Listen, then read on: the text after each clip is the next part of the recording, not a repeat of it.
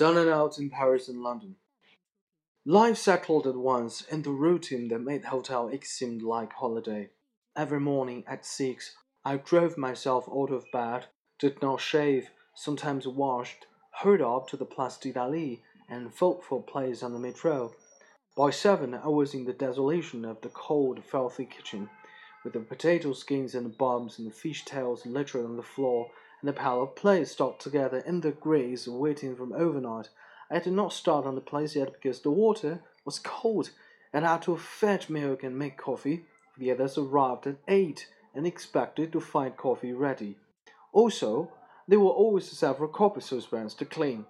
Those copper saucepans are the bane of a plongeur's life. They had to be scored with the sand and bunches of chain, ten minutes to each one, and then polished on the outside with Brasso. Fortunately, the art of making them has been lost and they are gradually vanishing from the French kitchens, though one can still buy them second hand. When I had begun the place, the cook would take me away from the place to begin skinning onions. When I had begun the onions, the patron would arrive and send me out to buy some cabbages. When I came back with the cabbages, the patron's wife would tell me to go to some shop half a mile away and buy a bottle of rouge. By the time I came back, there would be more vegetables waiting, and the place was still not yet done. In this way, all the incompetents piled one job on another throughout the day, and everything in arrears.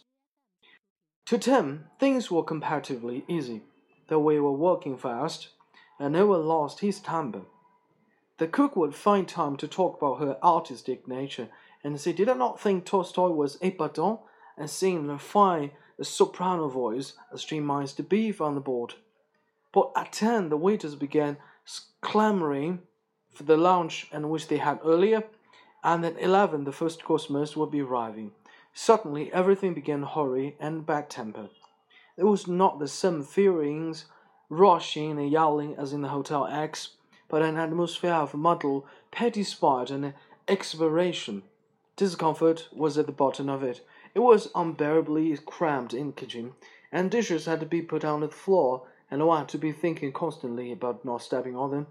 The cook's vast buttocks began against me as she moved to and fro, a ceaseless, nagging chorus of orders streamed from her.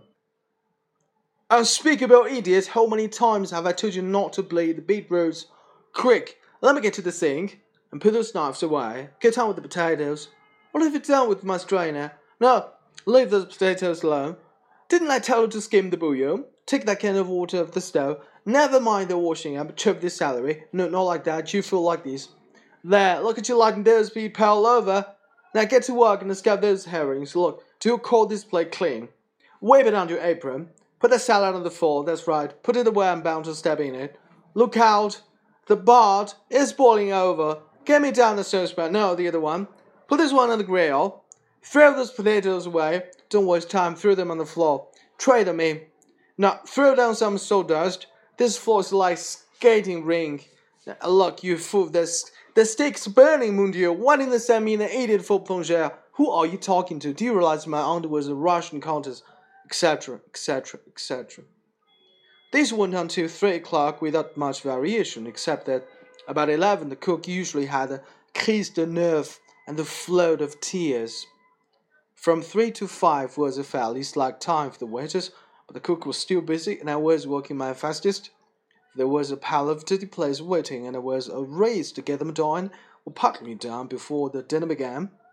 The washing out was doubled by the primitive conditions of scrambled, draining board, tepid water, sodden clothes, and the sink that got blocked once in an hour. By five, the cook and I were feeling unsteady and our feet, not having eaten or sat down since seven. We used to collapse and she, on the dustbin and on the floor, drank a bottle of beer and apologized for some of the things we had said in the morning. Tea was what kept us going. We took care to have about always stewing and drank pins during the day. At half past five, the hurry and the began again, and now worse than before because everyone was tired out. The cook had a crise de nerfs at six, another time at nine, and they came on so regularly that one could have told me the time by them. She would float down the dustbin, begin weeping hysterically, and cry out that never, no, never had she thought to come to such a life as this. Her nerves would not stand it. She had studied music in Vienna, and she had a bedridden husband to support, etc., etc. At another time, one would have been sorry for her, but tired as we all were, her wavering voice merely infuriated us. Jules used to stand in the door and mimic her weeping. The patron's wife nagged, and the Boris and Jules called all day because Jules shirked his work and the Boris, as head waiter, climbed the larger shelf of the tips. Only the second day after the restaurant opened and the candle blows in the kitchen over a two franc tip, and the cook and I had to separate them, the only person who never forgot his manners was the patron. He kept the same always as the rest of us, but he had no work to do, for it was his wife who really managed things.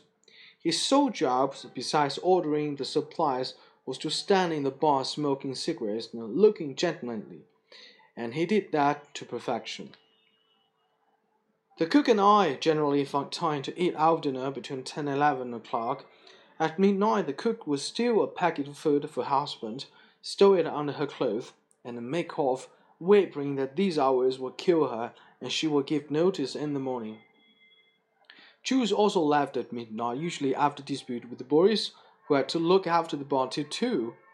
Between twelve and half past I did what I could to finish the washing up. It was no time to time doing the work properly, and I used simply to rub the grease off the place with the table napkins.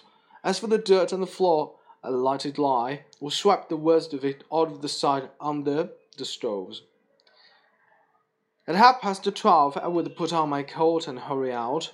The patron, blind as ever, would stop me as I went down the alleyway, past the bar, Mais, mon cher monsieur, how tired you look. Please do me the favor of accepting this glass of brandy. He would hand me the glass of brandy as courteously as though I had been the Russian duke instead of plongeur. He treated all of us like this. It was our compensation for working seventeen hours a day. As a rule, the Leicester metro was almost empty, a great advantage, for one could sit down and sleep for a quarter of an hour. Generally, I was in bed by half past one. Sometimes I missed the train and had to sleep on the floor of the restaurant, but it hardly mattered, for I could have slept on cobblestones at the time.